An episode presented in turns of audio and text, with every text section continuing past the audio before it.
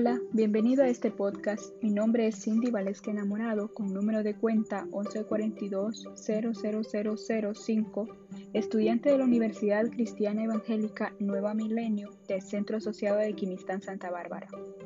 Este podcast está realizado con el fin de abordar un tema de interés para las empresas, el cual es Administración por Objetivos o por sus siglas APO. Se definirá este concepto y sus características principales. ¿Qué es la APO? Es un sistema para que los subordinados y sus superiores establezcan mancomunadamente objetivos de desempeño, revisen periódicamente el avance hacia los objetivos y designen las recompensas con base en dicho avance. Elementos clave de la APO. 1. Clara comunicación entre jefe y colaborador. 2. Evaluación cuantitativa de las metas. 3. Metas alcanzables. 4. Retroalimentación continua del logro de las metas. ¿Cuáles son los conceptos fundamentales de la APO? El éxito de la APO se basa en dos hipótesis fundamentales. 1. Si una persona está fuertemente orientada hacia un objetivo, estará dispuesta a dedicar más esfuerzo para alcanzarlo.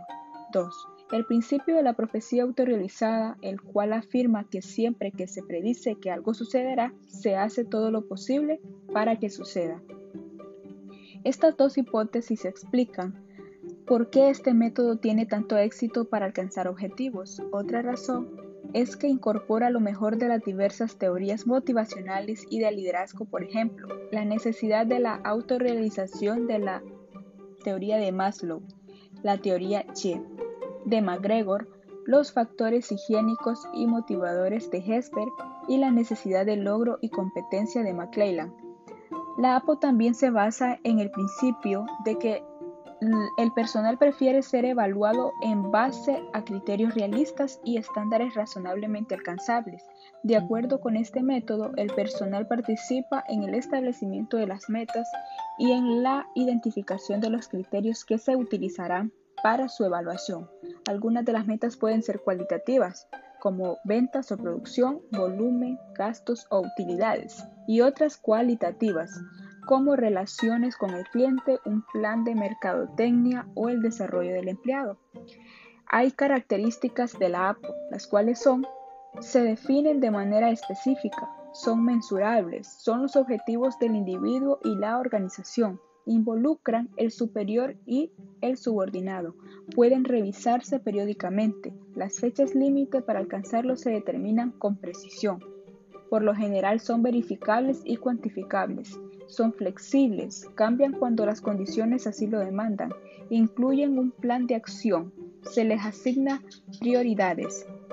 Ahora, posibles problemas en los programas de la APO. Muchas organizaciones consideran que la APO es una solución instantánea para sus problemas. No se percatan de que para ser exitosos, los métodos de la APO requieren de planeación y ejecución cuidadosas.